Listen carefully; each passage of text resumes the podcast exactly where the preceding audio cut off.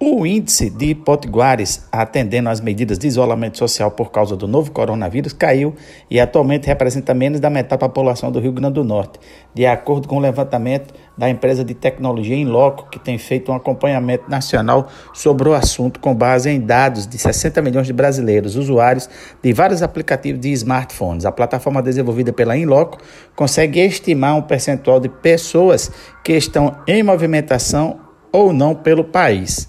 Na última segunda-feira, dia 13, 47,2% dos potiguares estavam cumprindo as medidas. Para se ter uma, uma comparação, 10 dias antes, no dia 4 de abril, 54,6% da população potiguar estava em casa.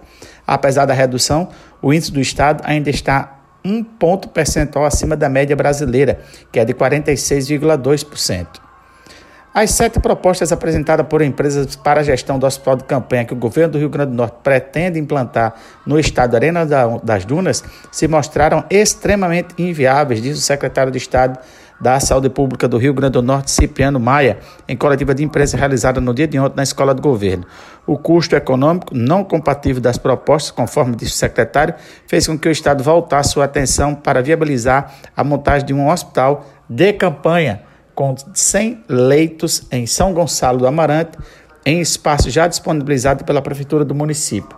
A unidade poderá atender a própria cidade de São Gonçalo, além de cidades do Mato Grande e Zona Norte de Natal. Além disso, também já existem entendimentos avançados com a Prefeitura de Parnamirim para oferta de leitos de retaguarda no município. Agora uma notícia mais leve, Marcos Dantas.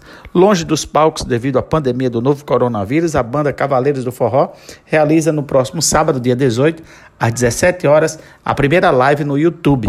A apresentação contará com a participação dos quatro vocalistas, Jailson Santos, Ramon Costa, Neto Araújo e Kelly Fonseca.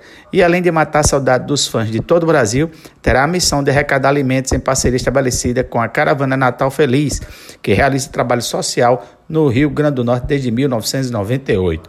A gravação será feita em Natal para arrecadação financeira será revertida na aquisição de cestas básicas. Metade destas doações será destinada a moradores de rua, desempregados, idosos, gestantes e vítimas da Covid-19. A outra metade será dedicada a músicos, holds, técnicos de som e luz, motoristas e outros profissionais da área de eventos que tiveram os seus trabalhos afetados pela pandemia e estão precisando de ajuda neste momento.